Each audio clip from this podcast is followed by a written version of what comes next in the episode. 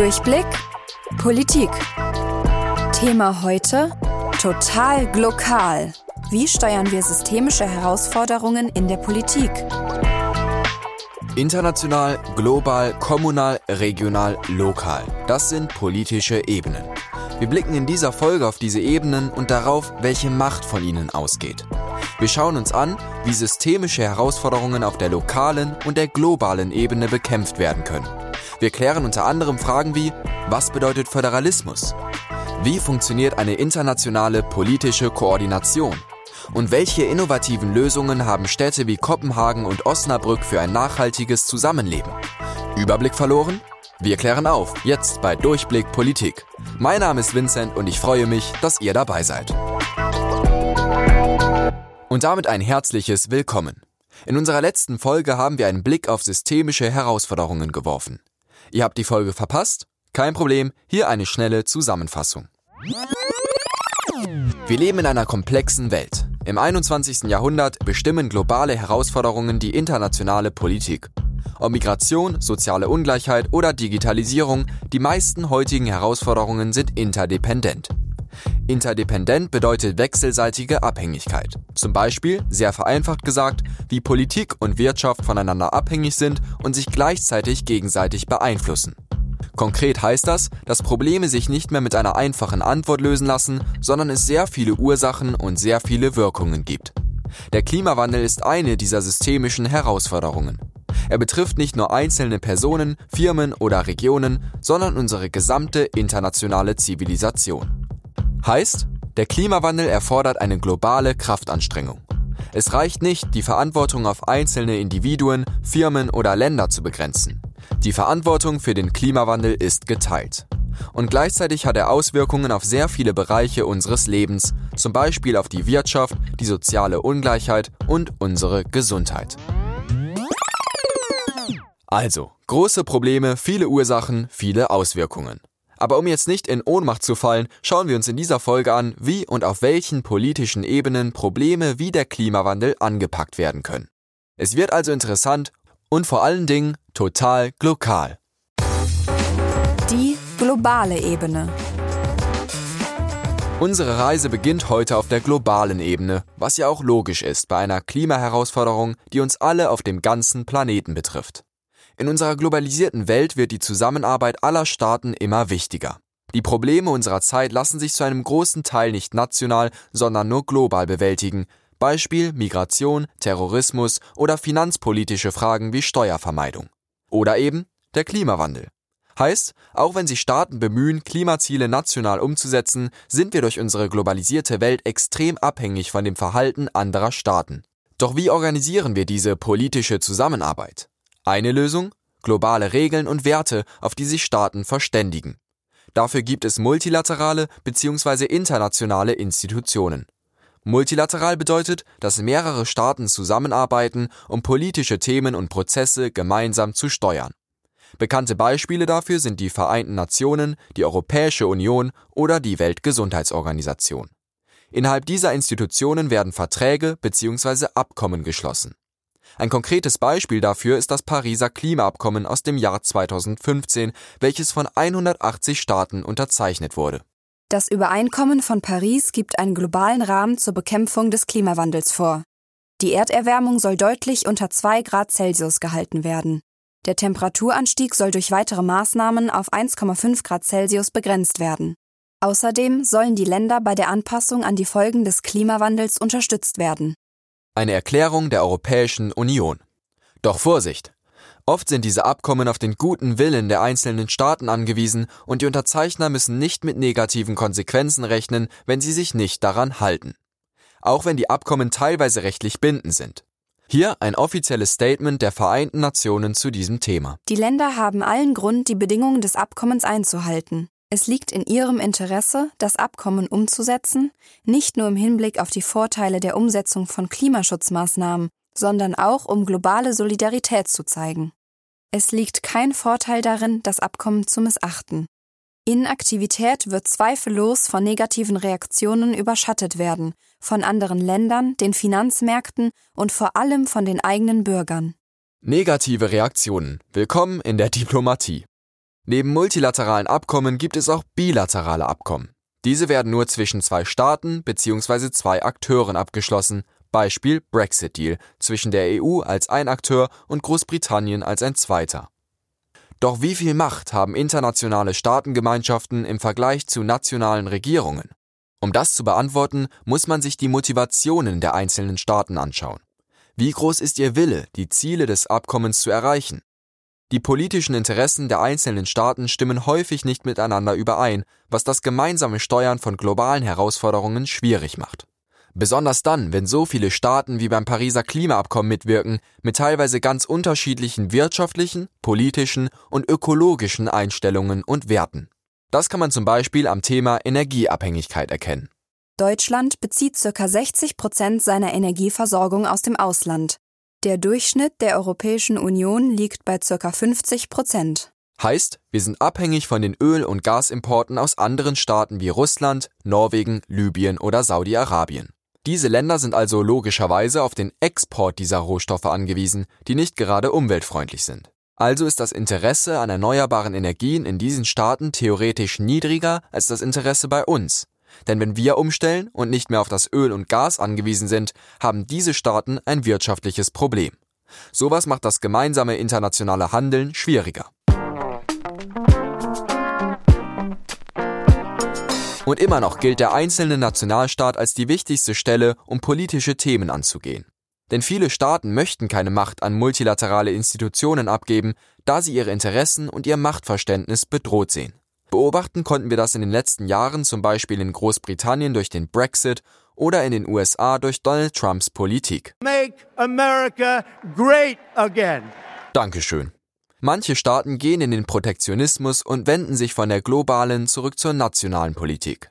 So möchten sie ihre Erzeugnisse vor ausländischer Konkurrenz schützen, zum Beispiel durch Zölle.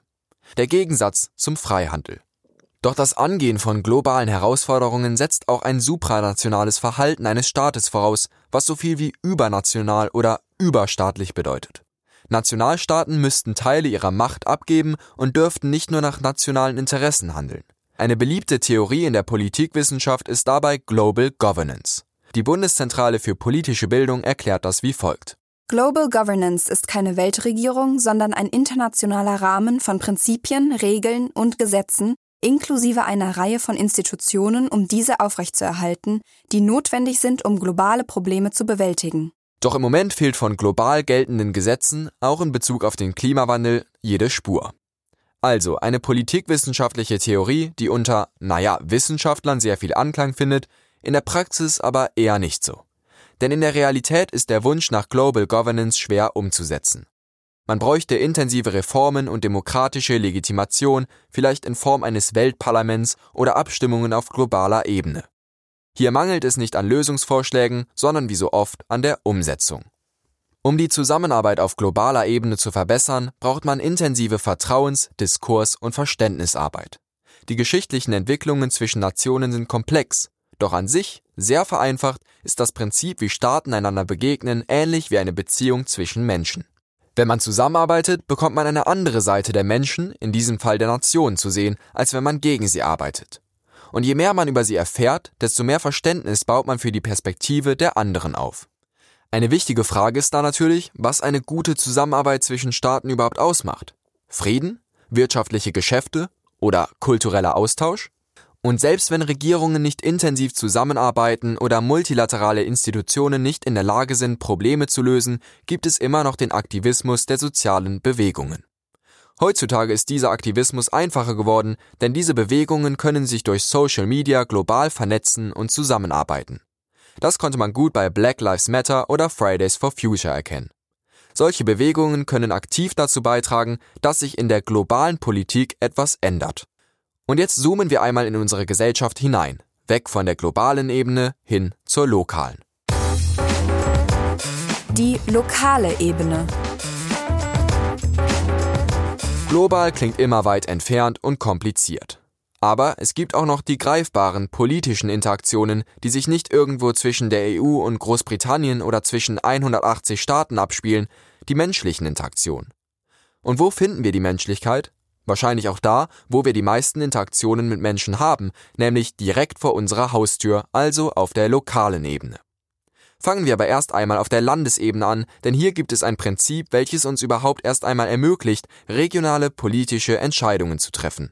Ein Prinzip namens Föderalismus. Föderalismus ist der Zusammenschluss kleinerer Teilstaaten zu einem großen Gesamtstaat. Der Föderalismus teilt die Macht auf, Bundesländer haben ihre eigene Regierung, ihren eigenen Landtag und ihren eigenen Ministerpräsidenten. Heißt, dass die 16 Bundesländer in Deutschland bei vielen Themen eigenständig entscheiden können, zum Beispiel bei der Bildung. Die ist in Deutschland Ländersache. Der Föderalismus wurde in Deutschland nach dem Zweiten Weltkrieg eingeführt, um eine Machtkonzentration, wie sie es zu NS-Zeiten gab, zu erschweren. Praktisch ein Sicherheitsmechanismus unserer Demokratie. Verankert im Grundgesetz. Der Föderalismus organisiert auch die Zusammenarbeit von Bund und Ländern. Es gibt Bereiche, für die ist der Bund zuständig, also die gesamtstaatliche Ebene. Doch damit auch hier die Länder etwas zu melden haben, verfügen sie über den Bundesrat. Der Bundesrat, kurz erklärt. War das nicht ein bisschen zu heroisch? Nee, super. Nee? Ganz großes Kino. Okay. Im Bundesrat sind alle 16 Bundesländer vertreten durch Mitglieder der jeweiligen Landesregierungen. Die Bundesländer haben unterschiedlich viele Stimmen, gemessen an ihrer Einwohnerzahl. Sie stimmen über Gesetze ab, die der Bundestag vorher beschlossen hat, können Vorschläge für neue Gesetze machen und beraten diese. Kein Bundesgesetz kommt zustande, ohne dass der Bundesrat sich damit befasst hat. Viele Gesetze können sogar nur in Kraft treten, wenn der Bundesrat ihnen ausdrücklich zustimmt. Welche das sind, ist im Grundgesetz festgelegt. Also, die Länder können durch den Bundesrat an Bundes- und Europaangelegenheiten mitwirken. Das war der Bundesrat, kurz erklärt. Also, um Machtkonzentration zu verhindern, können die 16 deutschen Bundesländer viele Entscheidungen eigenständig treffen, Ländersache eben. Und jetzt packen wir den Föderalismus mal in den Kontext des Klimawandels. Dort wirkt der Föderalismus als Vermittler. Wie genau? Er ist Gestalter und Mittler zwischen der lokalen und regionalen, der nationalen und der europäischen und der globalen Ebene. In Bezug auf den Klimawandel hilft er uns insofern, dass wir regional freier agieren können. Wir können eigene Lösungen entwerfen und einbringen. Denn wir kennen unsere eigene Region ja am besten. Außerdem können wir von den Lösungen anderer Länder lernen. Die Bekämpfung des Klimawandels kann so um einiges vielfältiger aussehen als in einem Einheitsstaat.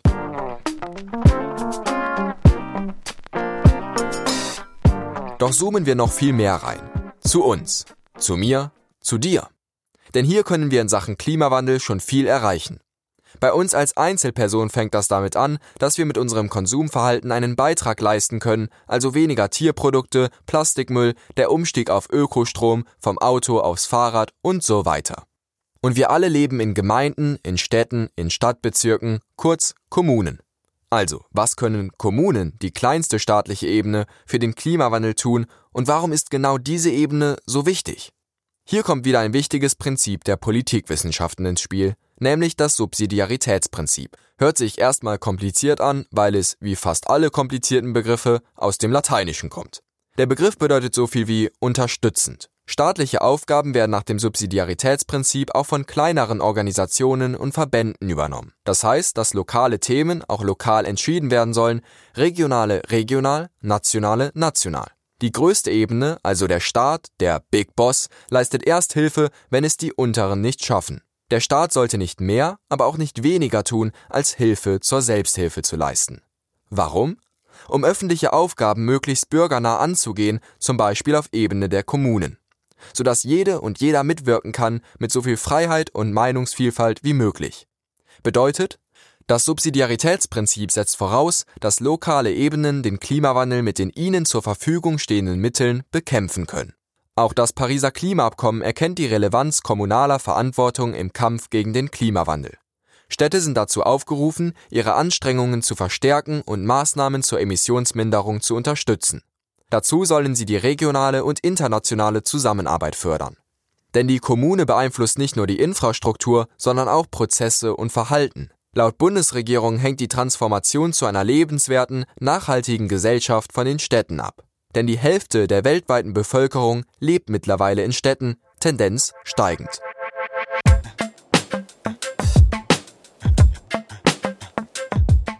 Doch wie kann ein nachhaltigeres Leben in den Städten aussehen? Dafür gibt es einige positive Beispiele und Vorreiter, zum Beispiel Dänemarks Hauptstadt Kopenhagen. Die Stadt ist für viele fortschrittliche Entwicklungen in Sachen Nachhaltigkeit bekannt, zum Beispiel in der Verkehrswende. Aber vor allem der Koppenhill ist ein Vorzeigewerk. Er zeigt, wie nachhaltige Stadtentwicklung nicht nur architektonisch, sondern auch durch Freizeitangebote Spaß machen kann. Denn in der dänischen Hauptstadt kann man ab sofort auf dem Dach einer Müllverbrennungsanlage Skifahren. Im Inneren ist der Koppenhill mit der neuesten Technik ausgestattet. Dort wird aus Abfall Energie gewonnen, und zwar für ca. 150.000 Haushalte. Doch auch in Deutschland gibt es schon Vorreiter. Der deutsche Nachhaltigkeitschampion ist die Stadt Osnabrück. Sie wurde 2020 mit dem Nachhaltigkeitspreis ausgezeichnet. Mit dem Förderprogramm Grün statt Grau unterstützt Osnabrück Grund- und Gebäudeeigentümer dabei, eigene Gebäude und Flächen zu begrünen. 2020 standen dafür 150.000 Euro bereit. Private Eigentümer, Unternehmen und Institutionen bekommen bis zu 60 Prozent der Kosten erstattet. Auch Partizipation wird in Osnabrück großgeschrieben. Dort konnten Bürgerinnen und Bürger zuletzt beim Masterplan Innenstadt ihre Ideen zur nachhaltigen Entwicklung einbringen, ob bei Stadtspaziergängen oder in Bürgerwerkstätten, ob jung oder alt.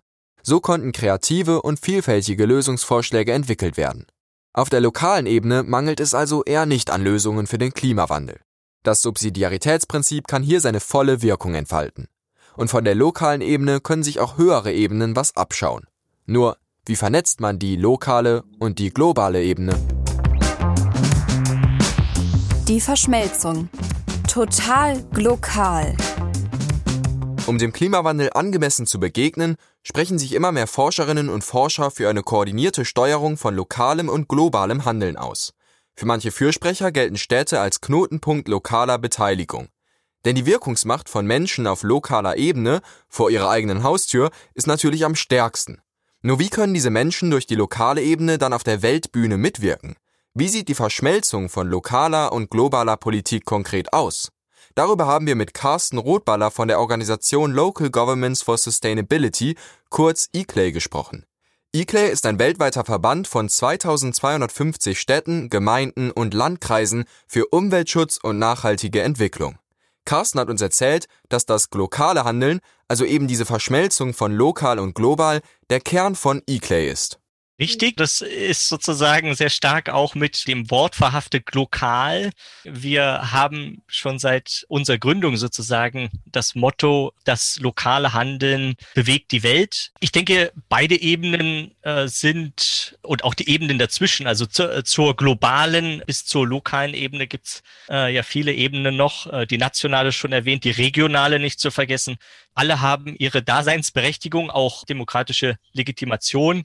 Jede Ebene hat seine Mandate der Steuerung, gerade in Sachen Klimawandel und äh, haben strategische Steuermöglichkeiten. Von daher ist die eine Ebene so wichtig wie, wie alle anderen, vor allem wenn die Zeit drängt. Wir sind im Zeitalter des Klimanotstands aus unserer Perspektive und von daher müssen wir alle Ebenen auch gemeinsam bedienen, an einem Strang ziehen, denn sie ergänzen sich, sie stimulieren sich und treiben sich auch gerne an. Wie gesagt, eClay besteht aus 2250 Gemeinden, Städten und Landkreisen. Da fragt man sich natürlich, wie tauschen sich diese vielen Mitglieder aus der ganzen Welt überhaupt aus? Was genau tun Sie bei eClay? Wir versuchen hier bestimmte Formate natürlich äh, zu finden, Foren, in denen, je nachdem, wie die politische Priorisierung oder die äh, lokale Priorisierung auch gesetzt ist, hier die Städte mitzunehmen, unsere Mitglieder. Und beispielsweise in Bezug auf den Klimaschutz haben wir hier ein Klimaneutralitätsrahmenprogramm etabliert, in dem wir über Methodiken sprechen und uns austauschen, wie kann man wissensbasierte oder, oder wissenschaftlich basierte Klimaschutzziele formulieren? Was sind da geeignete Werkzeuge dafür? Also dementsprechend bilden wir Netzwerke, äh, thematische Netzwerke, zum Beispiel 100 Prozent erneuerbare Energiekommunen. Dann äh, kann man da schon sehr viel auf lokaler Ebene für die globale Ebene tun. Also, auch durch die lokale Ebene kann man auf der globalen Ebene mitwirken. Da bekommt das Sprichwort vor der eigenen Haustür kehren nochmal eine ganz eigene Bedeutung. Vielen Dank für das Gespräch, Carsten Rothballer vom eClay-Verband. Politik scheint oft weit weg und ungreifbar. Aber auch direkt vor der Haustür auf lokaler und kommunaler Ebene wird richtig was bewegt. Und auch unsere Länder wirken auf der Bundesebene mit durch den Bundesrat. Das 21. Jahrhundert wird durch globale Herausforderungen geprägt, mit globalen Auswirkungen, die lokal erlebt werden, wie der Klimawandel. Er erfordert Lösungen auf mehreren Ebenen durch multilaterales Handeln und riesige Institutionen, aber auch durch jede und jeden Einzelnen von uns. Die politische Dynamik und die Einflüsse auf jeder Ebene reichen von internationalen Abkommen, nationalen Gesetzen bis hin zu lokalen Innovationen. Die Partizipation von vielen Bürgerinnen und Bürgern spielt eine zentrale Rolle, denn wir alle werden von den Auswirkungen des Klimawandels betroffen sein oder sind es schon längst. Hintergrundinfos und Quellen findet ihr wie immer auf unserer Website und auf unserem Instagram-Account. Dort findet ihr uns unter dem Namen Durchblick Politik. Ansonsten freuen wir uns über Anregungen, Lob und Kritik. Schickt uns doch gerne eine Nachricht. Mein Name ist Vincent und wir hören uns nächste Woche wieder. Bis dahin, macht's gut und behaltet den Durchblick. Das war Durchblick Politik, Folge 3.